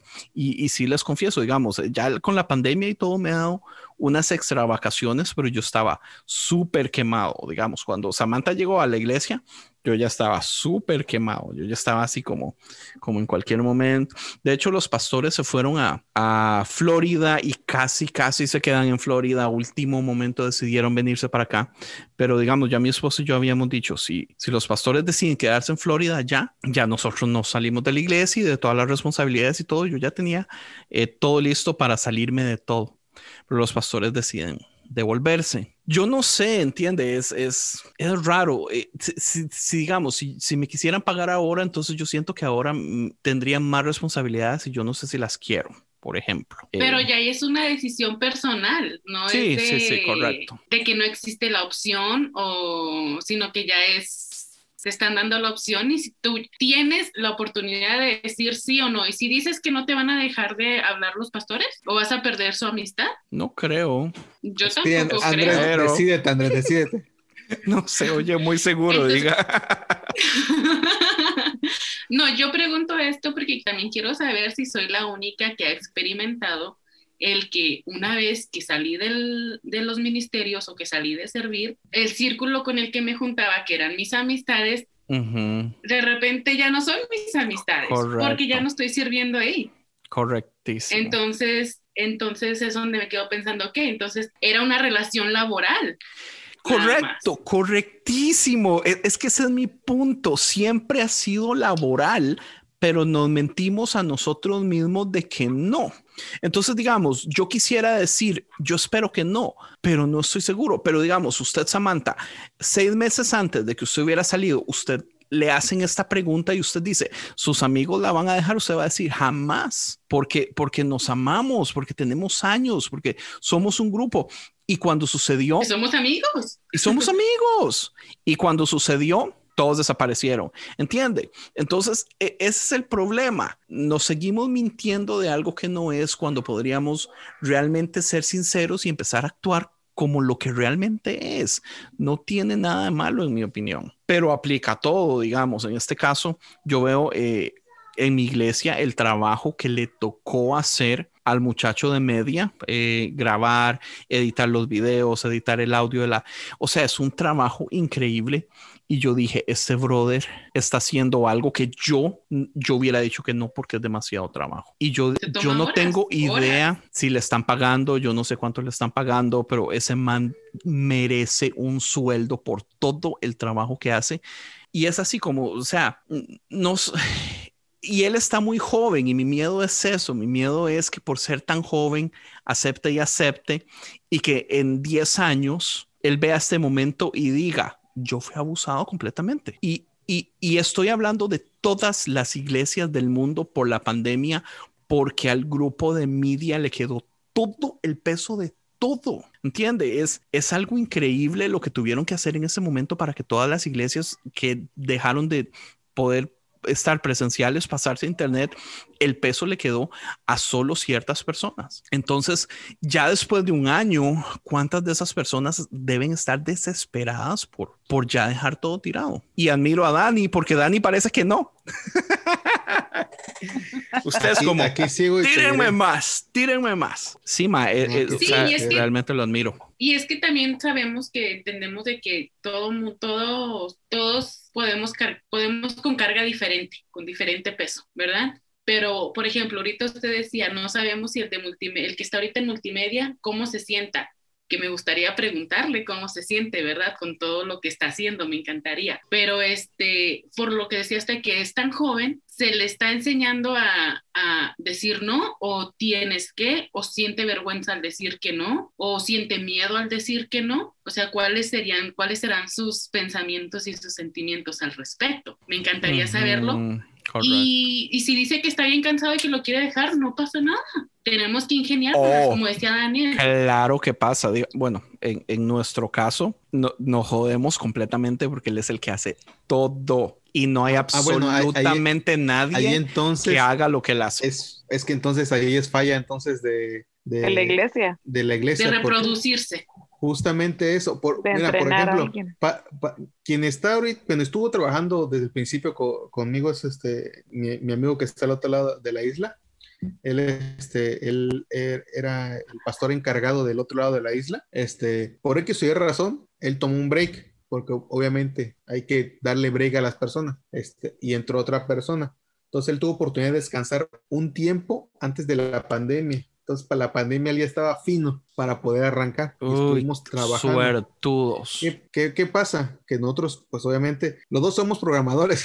nos gusta estar frente a la computadora. Nos gusta estar bregando con cosas de audio con cosas de video, estamos aprendiendo cosas, aprendimos cosas nuevas, cosas que nos siguen interesando. ¿Y qué sigue? Pues, ¿qué sigue? Obviamente llega un punto en el que, ok, también queremos disponer de un poco de tiempo. ¿Qué vamos a hacer? Entrenar a más personas y entrenamos a más personas. Entonces, hay domingos en los que, ah, ah, este, va, va tal persona, aquí está lo que tiene que, que hacerse, todo y están familiarizados y estamos incorporando más gente. ¿Para qué? Para que haya esa rotación. Si bien en un principio la carga sí estuvo sobre nosotros, después, después es cosa de, de, seguir este, pasando, eh, pasando este, la estafeta y seguir entrenando. Obviamente, este, hay, hay momentos en los que es inevitable dar un poco de extra. Por ejemplo, eh, el, año pasado, eh, eh, uno de los eventos que se corre este, por parte de lo que decimos el brazo benévolo de la iglesia, ah, porque esa es otra parte de, la, de, lo, de lo otro que me gusta de esta iglesia, es la organización y la administración que tiene. Una parte es la iglesia y otra parte es la, la, es la organización paralela que, este, que que se encarga de la parte de, la, de, las donaciones, la ayuda humanitaria y todo lo demás. No voy a hacer promoción, pero luego les paso. probablemente la conocen. Este, estamos en 105 países, así que probablemente... Cuéntenos bien el chisme o no lo cuenten. No, mentiras. No, hasta ahí. El punto es que hay eventos por ejemplo, que se llevan, se corren por parte de esta organización de manera local, este, que no pudieron llevarse a cabo. ¿Por qué? Pues porque se hacen con niños en escuelas, etcétera. Este año pasado se hizo virtual y este año se va a volver a hacer virtual. Obviamente aprendimos de, de, lo, de lo del año pasado para poder mejorar para este año y hacerlo más fácil. Este, algo que que no sé quién dijo la frase, pero que nunca subestimen a un flojo porque siempre encontrará la, manera más fácil de hacer las cosas. Bueno, pues en cierta forma nosotros somos flojos, nosotros somos flojos para eh, eh, en, el sentido de que vamos a buscar la, manera de, hacer las cosas lo más fácil, lo más rápido, pero que siga teniendo calidad, creando templates, creando esto, creando lo demás, de tal manera que después el trabajo sea más fácil. Este, a lo que voy es que hay ciertos momentos en los que sí se requiere una carga y uno está consciente de lo que se mete. ¿Por qué? Porque es más el trabajo que tiene que hacerse para unir a las demás iglesias, porque obviamente nosotros digo, somos parte de, de, una organización que tiene muchas iglesias hermanas. Entonces, la que está aquí pegado es República Dominicana. Interactuamos mucho con República Dominicana. Y este año, después de la segunda mitad, estuvimos interactuando mucho con las iglesias de Centroamérica. O sea, hemos estado participando de manera así de lleno con muchas iglesias. O sea, sabemos que cuando hay eventos se tiene que dar un extra, pero uno tiene que estar consciente y ser maduro en ese sentido de que va a asignar más de su tiempo para poder también llevar a, a éxito aquello que que al final de cuentas no, no, no se va a poder llevar de manera local de manera que este, más hermanos de la iglesia pueden colaborar. Pero digo, es parte de lo que ustedes han mencionado, la parte de la madurez, la parte de estar consciente, dependiendo de la vida o las relaciones que tengan este, eh, en la iglesia. Y pues siempre también hay que respetar ese punto entender, empatizar con las necesidades de todos y tener esa confianza de poder decir no. Hay que ganar camisas que dice flojos para Cristo. Oiga, pero lo- los flojos Ah, una- también funcionan porque, Los- porque buscan modos de hacer las cosas funcionan. fáciles. Otra camisa. Y creo que No. Daniel aquí, dale, Ivo. Ah, no, quería una pregunta para ti, Samantha. ¿Esa iglesia ah, era donde ibas? ¿Ya no vas a esa iglesia? No, ya no voy. Perfecto. Porque si es una iglesia que te va a, no sé cómo se dice la palabra, like, shun you away because you don't want to serve, that's Oh, not a yeah, church you should definitely. serve. Ivo, Sí, pero usted no. sabe que tristemente, eh, eh, vea, esto es muy interesante. Una de las cosas que yo he aprendido con conciencia es el hecho de que las personas se dan cuenta de las cosas solamente cuando ya no están ahí. Entonces, digamos, Sí. esto que Samantha está viendo, lo está viendo porque ya no está ahí. Si ella estuviera ahí, no lo vería. Ahora, cabe la posibilidad, Danielito, con todo el amor que te tengo, que la razón que usted no lo ve es porque está ahí todavía. Este, pero no, ya fuera de paja y fuera de broma, sí, sí, sí, sí. o sea, Te pasa en, en todas las cosas, porque algo que yo he visto con conciencia es los montones, o sea, son docenas de docenas de mensajes de personas, porque digamos, conciencia tira mucho como a las personas que ya no van a la iglesia, que han sido decepcionadas o maltratadas por la iglesia, que todavía aman a Dios, pero no están contentas con la institución. Y esas son las personas que nos escriben de vuelta y las personas que nos dicen, yo no puedo creer que, que realmente pueda existir algo después de la iglesia, porque a mí se me enseñó que en el momento que ya no estoy en la iglesia, entonces ya no puedo tener una relación con Cristo. Es triste, pero, pero la mayoría de las iglesias nos hacen ver a las personas esto, que es porque yo sirvo, es porque yo voy a la iglesia, es porque yo estoy comprometido. Eh, entonces, Ivo, yo le puedo asegurar que la mayoría de iglesias hacen lo que le pasó a Samantha con su gente, porque e- es como dice Samantha, era, era transaccional. La razón que todo era válido es porque ella estaba dando algo. Eh,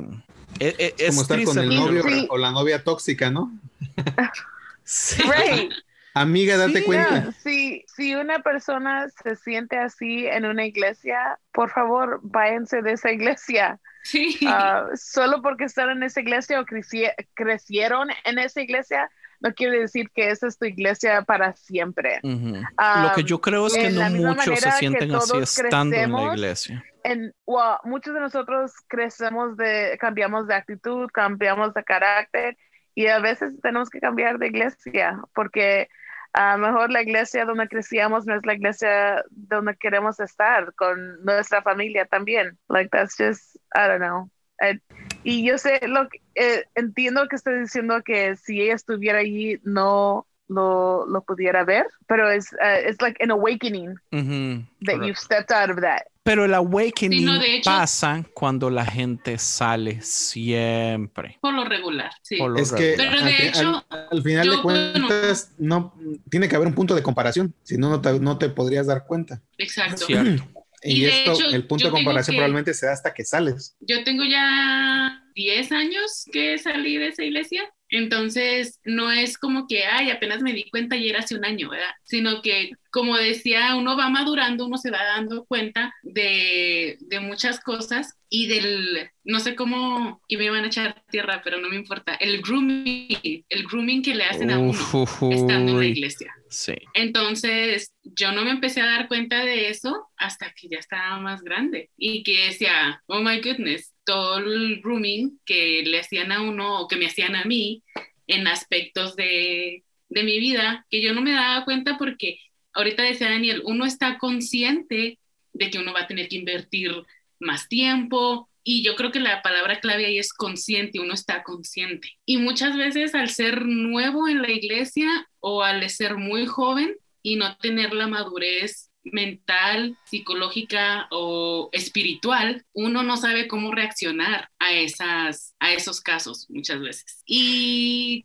no quiere decir que es culpa de, de ellos o de uno, pero sí he visto que se aprovechan los que son más grandes o más maduros de esa situación, de que la persona no está tan consciente o tan madura de decir no o esto está pasando y me voy a alejar. Pues es exactamente lo que decía Evil.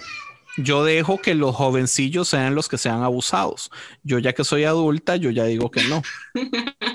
Sí, porque ella ya sabe. Otra cosa que yo quisiera mencionar un poquito que tiene que ver con el tema, pero no muy, o sea, sí hay una conexión, pero también es como, como dar, como salirme un poquito de esa carretera para meterme en otra eh, que no fue planeado, yo a usted no les dije, pero es un poquito del neopotismo. Eh, si ustedes no saben lo que es neopotismo, es el, eh, el neopotismo es cuando usted trata de ayudar específicamente a los suyos para que se beneficien de sistemas que deberían como ser para todos. Nepotismo. ¿Y qué dije yo? Neopotismo. ¿Y cómo es? Nepotismo. ¿Y qué dije yo?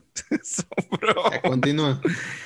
Nepotismo. Por si no te has dado cuenta, me, me, me, encanta corregirte. Sí, no, y thank you porque, man, yo meto la pata feo. Entonces, algo que yo he visto que sucede mucho es el beneficio que tienen usualmente los líderes, perdón, los hijos de pastores, los hijos de líderes, eh, porque, por ejemplo, digamos, yo vi a Samantha prepararse y, y, Samantha fue una excelente líder, man. Y tenía muchísimas oportunidades como para poder agarrar el ministerio, pero usted nunca hubiera podido porque estaba el hijo del pastor. No. ¿Entiende? Entonces... Y la hija. Y, y la hija.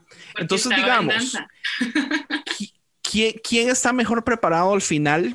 No importa, porque porque, digamos, el, el, modo que funciona monárquicamente, eh, o sea, el, eso le queda siempre a otra persona abajo, es, específicamente. Al, y, digamos, hablando de esto del voluntariado, hasta cierto punto es injusto porque cuando vivimos en un sistema eh, monárquico donde la, las cosas se le, se le dan por herencia a las personas, entonces, digamos, tras de que a pocas personas se le pagan para manejar esta máquina y este monstruo.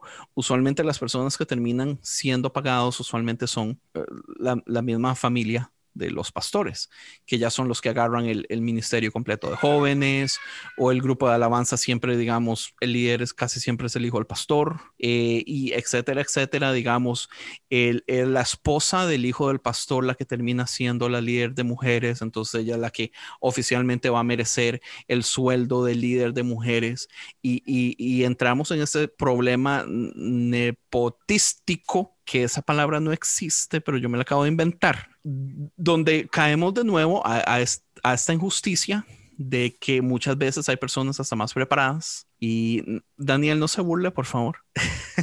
No, no tranquila, tranquila. Es que me, me acordé de, de, de, un comercial. Como eres, estás como el tipo de, esto es, esto es expulsación. Sí, sí, correcto.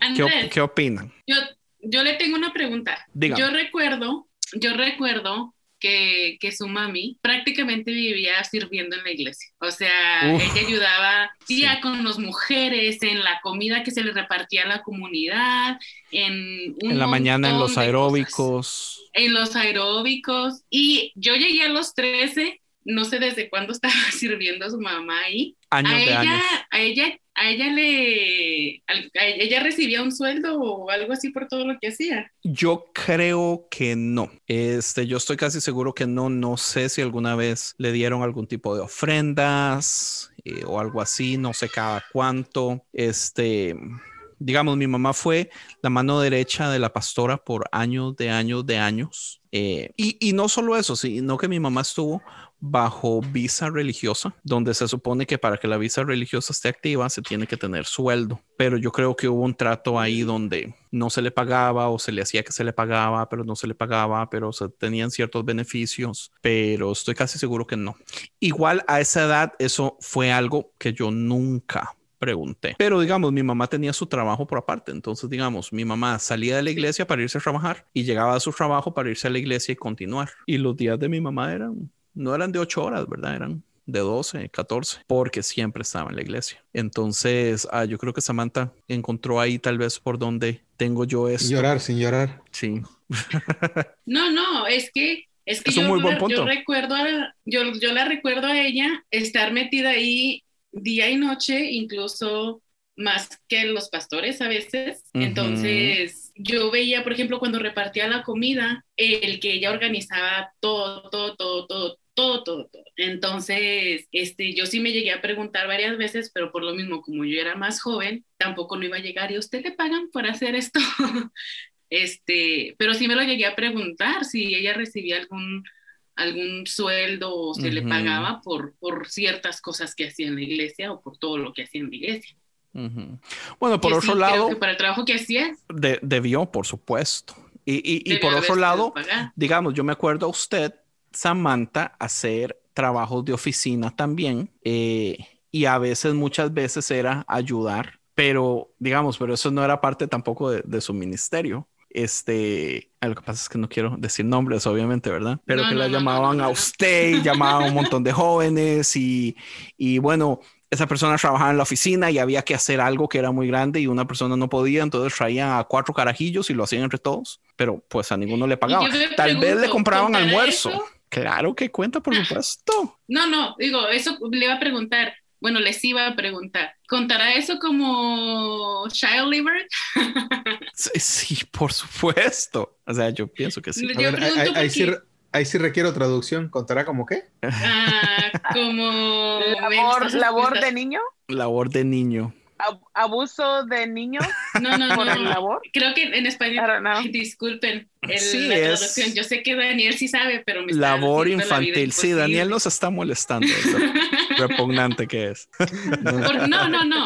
Tal vez suena como broma, pero si se ponen a pensar, bueno, al menos lo que yo he pensado, que lo que decía Andrés hace rato, de que muchas veces las iglesias funcionan como una gran corporación o un business. Yo decía, ¿cuántas veces estuve, no solo yo, muchos que éramos menores de edad sirviendo en la iglesia, cobrando entradas para eventos, haciendo cosas que traían dinero a la iglesia y todos a veces estábamos bajo el sol, a veces estaba frío y todos estábamos ahí y éramos menores de edad. Claro, sí, por supuesto.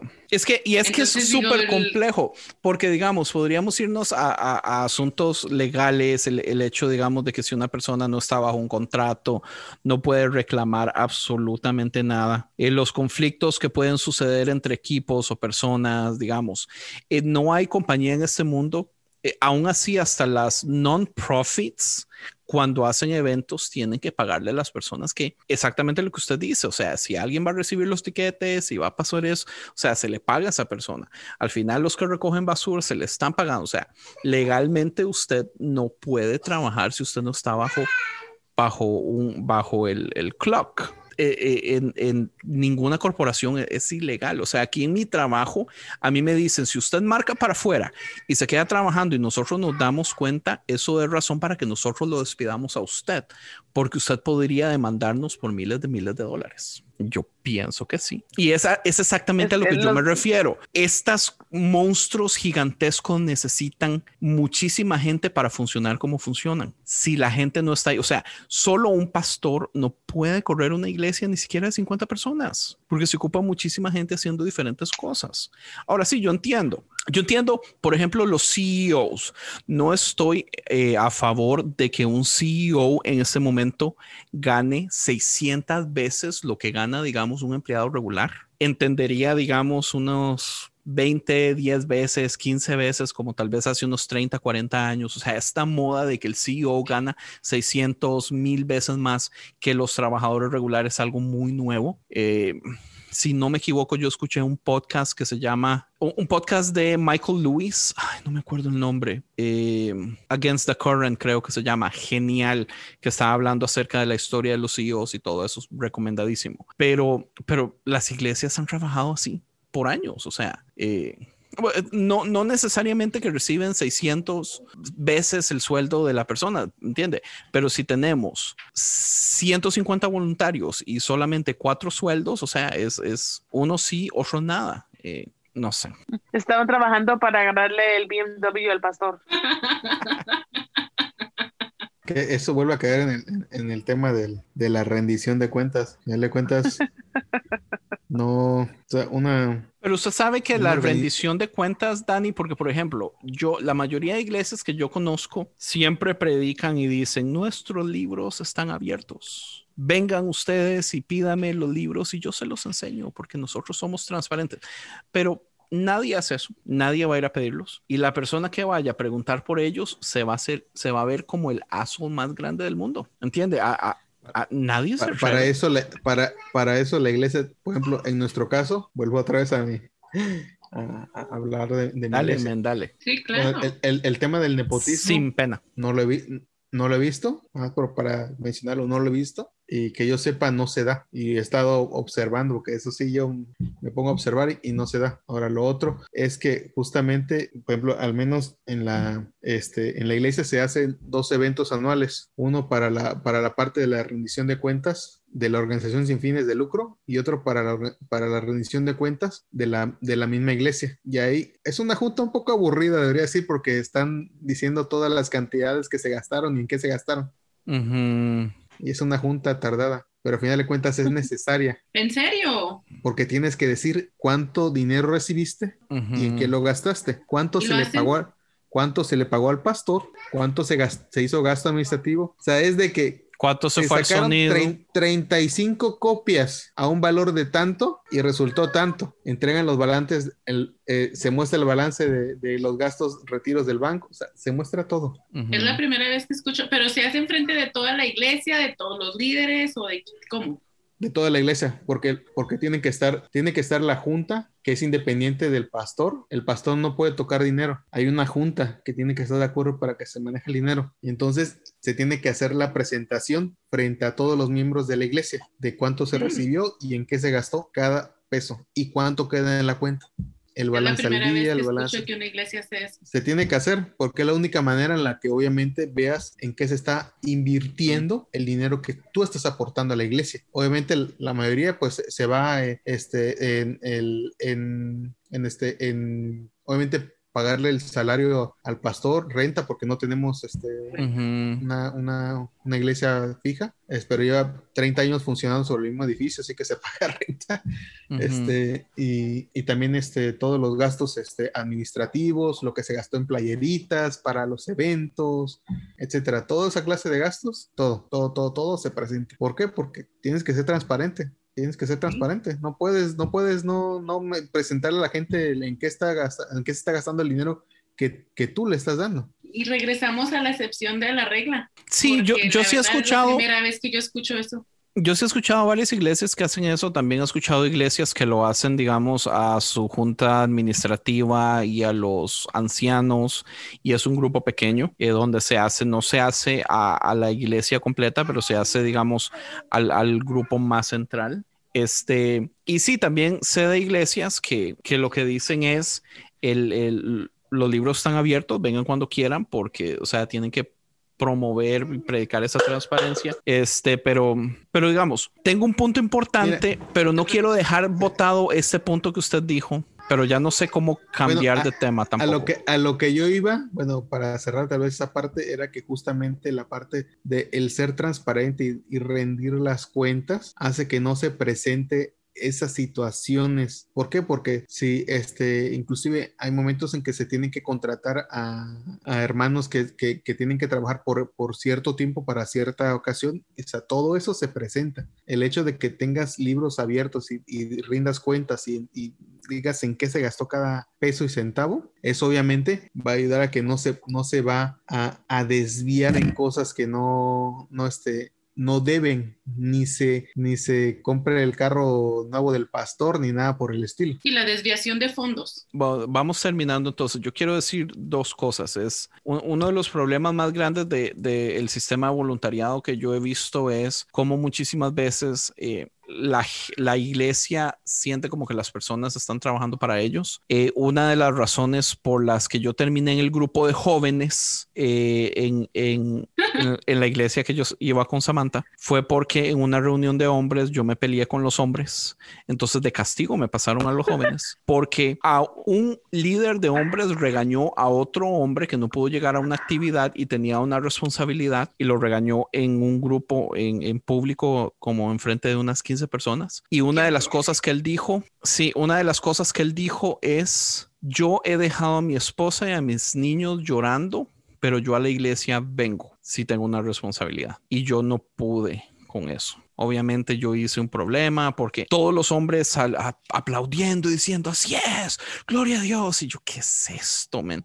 Y por otro lado, eh, yo siento también que un problema con la necesidad de voluntarios siempre es que también no, no, no hay un sistema concreto de cómo poder vetar la gente que va a estar haciendo cosas. Eh, y una de las razones que ha habido mucho abuso, una de las razones que ha habido eh, acosos sexuales, que han habido problemas con muchachas y, muchachas embarazadas y cosas así, eh, o, abusos es por el hecho de que como todos son voluntarios, entonces no podemos crear un sistema para vetar gente también. Eh, en lo que son los cargos más delicados, como niños, como jóvenes. Esto yo lo hablé con mi prima en el episodio que se llama el mundo versus la iglesia. Y ella decía, yo no conozco un sistema donde muchachillos de 25 años estén relacionados con chiquillas de 14 o 15 años y las puedan estar abrazando y se saluden de beso y que es, o sea, e, eso da cabida a problemones. La iglesia lo vende como algo muy bonito y en realidad es bien peligroso. Eh, y ya, aparte del, del hecho de que las iglesias o a veces los pastores creen que los voluntarios están trabajando para ellos también eh, aplica un poco en, en, abuso a veces. Es lo mismo con lo que empezamos el podcast. La gente no sabe a veces decir que no, tienen miedo de quedar mal, a veces tienen que quedar mal con sus familias. Digamos, una de las cosas que pasa muy común es que especialmente jóvenes, y yo no sé si a Samantha le pasó, pero la gente se da cuenta ya después de que sale de muchos años de iglesia y dicen, yo perdí relaciones con mis hermanos, con mis papás, con mis primos, con mis tíos, con mis amigos, porque la iglesia me acaparó por muchísimos años. Y cuando salí de ella me di cuenta que tuve que empezar de cero con los que realmente son los míos. Eh, entonces, eso no sé qué más. Sí, sí me pasó algo que iba a decir ahorita es de que, en lo, para añadir un poco, es también el, en la rendición de cuentas, decía Daniel, pero de la manera correcta. Porque yo recuerdo que si yo no iba a llegar a algún lado y ya más grande me, me di cuenta y me molestó es de que si yo no podía llegar porque tenía que estudiar para un examen en el colegio, ¿por qué no va a llegar? ¿Por qué no puede llegar? Pero ya lo teníamos planeado o lo que sea al principio yo me sentía malísimo y era pésimo y si me tenía que desvelar estudiando lo hacía con tal de cumplir. Después aprendí que no, que tengo, tengo responsabilidad en la escuela, tengo que estudiar para un examen y no puedo llegar. Y si yo te digo no puedo llegar, incluso en el trabajo, si yo digo no puedo llegar, necesito un día enfermedad, un día personal, es ilegal que te pregunten por qué. Ilegal, no lo pueden hacer. Y yo tenía que dar cuentas de por qué no podía llegar y dar santo y seña. Entonces, ya después me di cuenta de que pues no, no estaba bien. Este, en aquel, en, en, ese entonces pues no, no me daba cuenta hasta después, pero la rendición de cuentas que decía Daniel, pero de la manera correcta, porque eso no era rendir cuentas. Entonces, este, Sí, no, ahí probablemente la manera correcta es, este, sentido que se debieron haber acercado contigo, es, es probablemente decir, ok, no pudiste llegar, o sea, que oye, Samantha, ¿pasa algo? ¿Tienes, algún problema en tu casa, algo que te podemos ayudar? Este, no sé, eh, es, abierto para que tú puedas platicarnos, este, algo, algo que, necesites. Eh, tú, tú coméntanos y, y, este, porque obviamente pues se espera que llegues, pero si no puedes, pues nos preocupa que no llegues porque tengas algo en lo que te pudimos haber ayudado y no, y no, y no te ayudamos. O sea, es la perspectiva también en, la cual, este, o sea, porque si nada más te preguntan, oye, no llegaste y te llegabas hace cinco minutos y ¿por qué no llegaste? O sea, es, es, totalmente diferente a que te pidan cuentas, a que te, te estén preguntando si te está pasando algo, porque esa es otra de las cosas. Sí, muy diferente. Es, es, algo totalmente diferente, porque sí te puede estar pasando algo y, y, tú dices, no, es que hoy no quiero, pero si tampoco internalizas que el no quiero ir es por algo y nadie aparte te pregunta o se preocupa por eso, eso va a crecer, eso va a crecer y al final de cuentas puedes terminar inclusive alejándote porque no recibiste el apoyo que, que,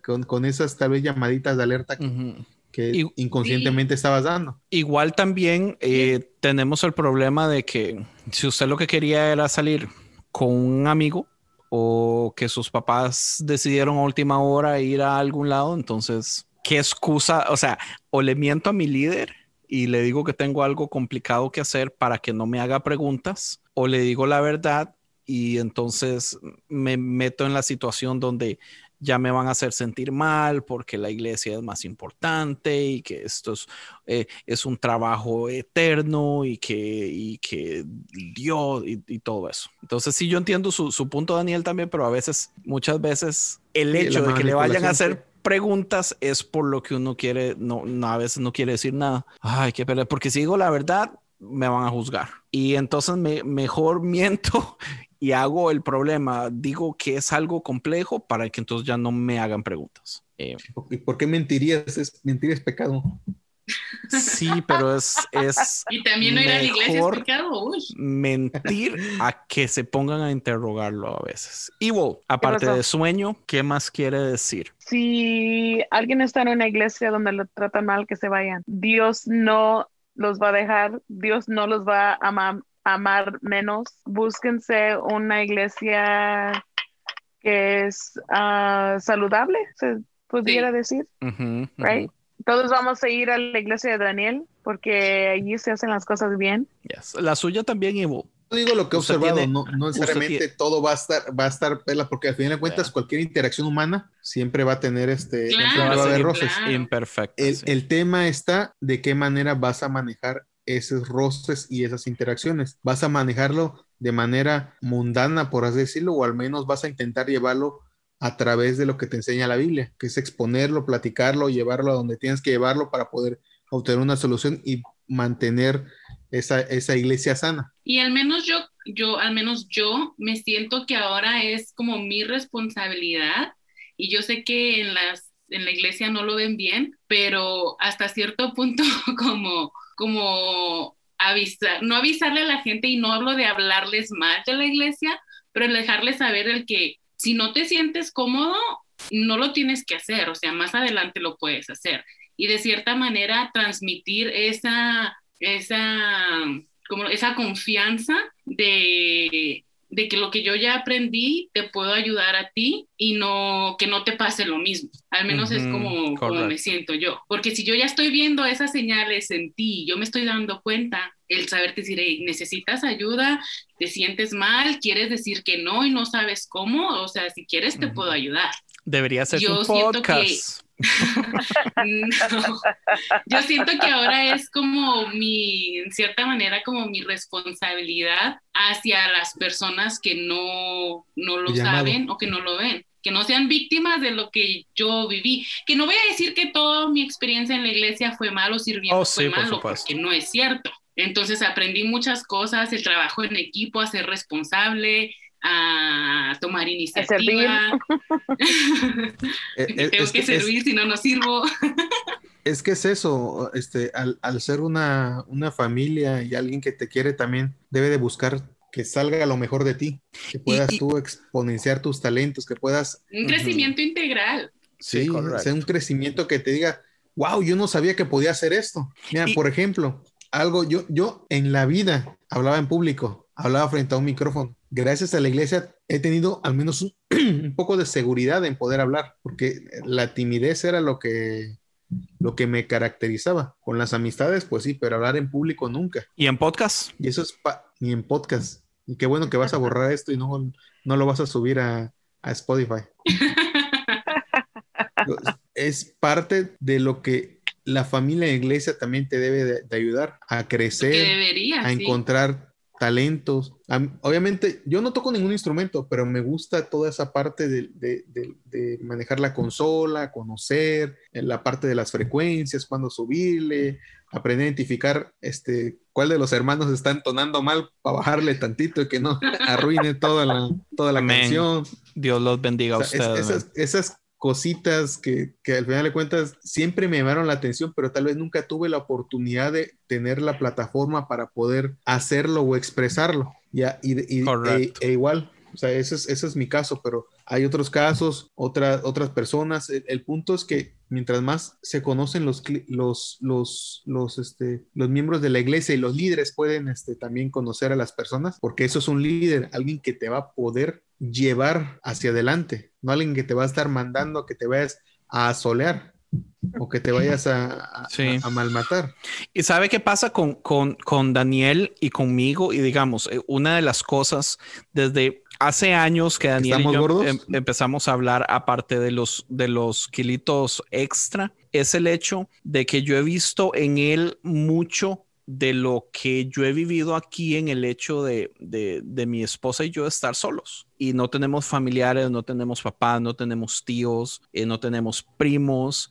Entonces, la, la familia es la iglesia. Entonces, digamos, por eso es Sí. que yo siento que yo no, yo no me he rendido, yo no me he ido. eh, yo todavía estoy donde estoy y por eso tal vez hasta hipócrita sea eh, todo esto que estoy hablando del voluntariado cuando yo lo he hecho por años de años y muy posiblemente lo siga haciendo de gratis sin quejarme, sin pedir nada. Pero digamos, la iglesia y la gente de la iglesia son los tíos que mis hijos no tienen presentes. Eh, eh, los pastores y los amigos de la iglesia son, son los hermanos exacto. que no tengo. Entonces, si hay cierta necesidad en el, en el lado de comunidad que me hace estar ahí y me hace dejar pasar cosas y no darle la importancia a veces a ciertas cosas y todo. Y, y yo hablando con, con Daniel fue una de las cosas que yo identifiqué. Él, él y su esposa mexicanos en un país extranjero donde us- usted tiene que agarrarse de la gente que usted tiene cerca y, la iglesia viene a, darle a usted eso. Eh, mi esposa y yo, dos ticos también en Estados Unidos, eh, no tenemos a nadie, entonces nos agarramos de la gente de la iglesia. Entonces por eso eh, estaba muy interesado de que Daniel fuera parte de este episodio. Yo sabía que usted tiene muchas cosas buenas que decir porque usted todavía está de voluntario haciendo mil y unas cosas y usted está bien contento. y, y también quería traer a Samantha porque Samantha es por el otro lado, digamos, la experiencia de, de lo que fue y ya estar afuera suficiente tiempo como para ver cosas que antes no hubiera, poder haber, ah, no hubiera podido haber visto. Eh, y sí, los voy a dejar a cada uno que diga algo más ya para cerrar y, y- y podemos terminar oficialmente. ¿Quiere ir ¿Quién empieza? Evil primero? Buenas Evil, noches. Cannibal. Eso es todo. Buenas noches. bueno, That's it. Eh, Sam, Este, bueno, primero, gracias por la invitación para, para hablar de este tema. Y que si, como decía Ivo, que si alguien se siente así o se puede identificar con alguno de los puntos que se tocaron aquí, uno que sepa que no está solo, segundo que hay solución, que no, no, no hay que sentir miedo al decir que no o no querer seguir ah, o no querer continuar, este, que Dios no lo va a dejar de querer o de bendecir porque deje de servir en la iglesia. Y de que si se puede hablar y que para arreglarse que lo hagan, que lo hagan para para mejorar las cosas. Y este y de que igual que usted Andrés yo voy a seguir sirviendo este porque sí me gusta me gusta servir la iglesia a mi comunidad ahora con con una madurez que no tenía antes y este y sí creo que eso sería todo genial. Dani, Este, pues, de mi parte, gracias por la, por la invitación. Estuvo buena la plática. La desvelada no tanto, pero lo compensa la plática. Este, e igual, eh, como dice Samantha, o sea, parte de todo esto es la madurez con la cual podemos eh, identificar en dónde estamos y lo que estamos haciendo dentro de nuestro servicio, como para poder tomar acción, poder determinar si necesitamos decir que no, si, si necesitamos hablar.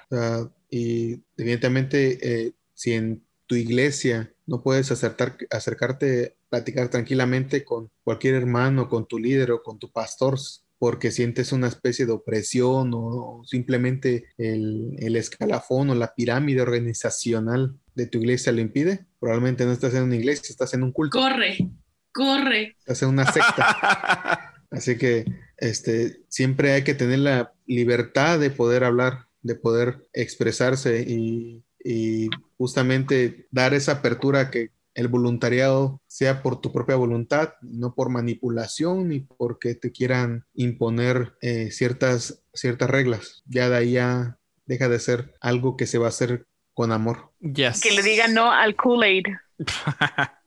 Yo creo que, ¿Todavía que existe deberíamos. No, es- había un... Un dicho. ah, a cult. No. a cult. Ah, Un el grupo, de- un culto, que se tomaron todos el ponche y se murieron. Sí.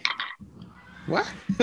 ¿No? Este, ¿No? Sí, sí, sí. Se, se, sui- se suicidaron. Suicidar. Suic- Oh my God. Yeah, se mataron. Daniel, ayuda, por favor. Se suicidaron, sui- pero- Se suicidaron. ¿Por qué? Porque estaban El tomando. Kool-Aid. No, lo, era poison Kool-Aid. Ya. ¿Y quién? eh, ¿Era una secta? El, ajá, el mero mero. Los, les Sí, puso acuérdese- poison. Dijo, ah, dijo, sí, nos los... vamos a matar todos. Tómense el Y- ponche juntos. Lo y del que él no se lo tomó. Y él no se lo tomó. Que digan no al ponche si van a Sí, una iglesia. Así. Yo iba a decir que es bueno desde el principio ponerse límites uno mismo, digamos, antes de usted empezar tal vez a ser eh, voluntario en algo, eh, póngase usted como regla solamente ser voluntario dos domingos al mes y no más Eh, eh, empezar, eh, digamos así como, como por partes. Cierto, ese es otro punto que se me, Que se me pasó mencionar, que justamente parte de lo, de lo que se promueve en un buen voluntariado es que un voluntariado tiene que ser como un proyecto, tiene que decirte exactamente qué vas a hacer y cuánto tiempo va a durar. Si vas a ser voluntario de maestro, por vas a, adelantado. vas a hacer esto encargado de tales niños, tales grupos y va a ser por un periodo de cuatro meses. Uf, ¿Aceptas o no? Con Así es niños como- jamás. es- bueno, sí, es que los niños yo creo que ya es el extremo, ¿no? Probablemente prefieres cargar cajas a estar cuidando niños. Yo sería de esos. yo también. Eh, pero justamente el voluntariado debe tener esa característica. ¿Por qué? Porque si no tiene algo definido, vas a ser un forever and ever sin, sin este, que puede llegar a quemarte, puede pasar lo que dice Sí, Samuel. Fácilmente uno cae en el, en el hueco de... Sí, correcto. Este, pues yo pienso que ya eso es todo. Muchachos, me encantó la conversación, de veras. Eh, Francisco me acaba de decir que hasta ahorita salió del trabajo, que lamenta mucho no haber podido estar Wow. aquí. Sí, pero no, entonces y lo dejamos para la próxima. Ahí nos escriben a ver qué les pareció, si están de acuerdo, si están en desacuerdo. Yo creo que este episodio especialmente va a ser problemático o candente. Como hace tiempo no sacamos uno así como tan problemático y Hace candente. tiempo no sacas podcast, mejor dicho. De conciencia, sí. Que... Ok. La culpa es de Evil porque Evil se fue a, a Kenia. ¿A dónde fue? Wow, qué racista eres. Sorry, ¿a dónde fue? Nigeria. Se fue a Nigeria a buscarse un esposo y se lo encontró. Porque aquí no hay nada. Este, pero sí, entonces muchísimas gracias eh, y ya, así nos quedamos. Thank you.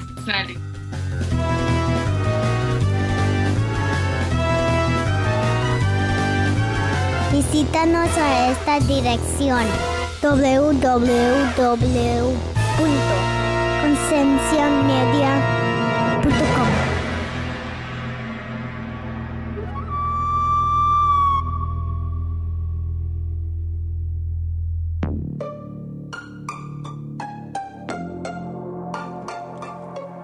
Hey, ¿te gustó este podcast? Visita Podcast Cristianos en Español en Instagram, Facebook y Twitter para encontrar más podcasts como este.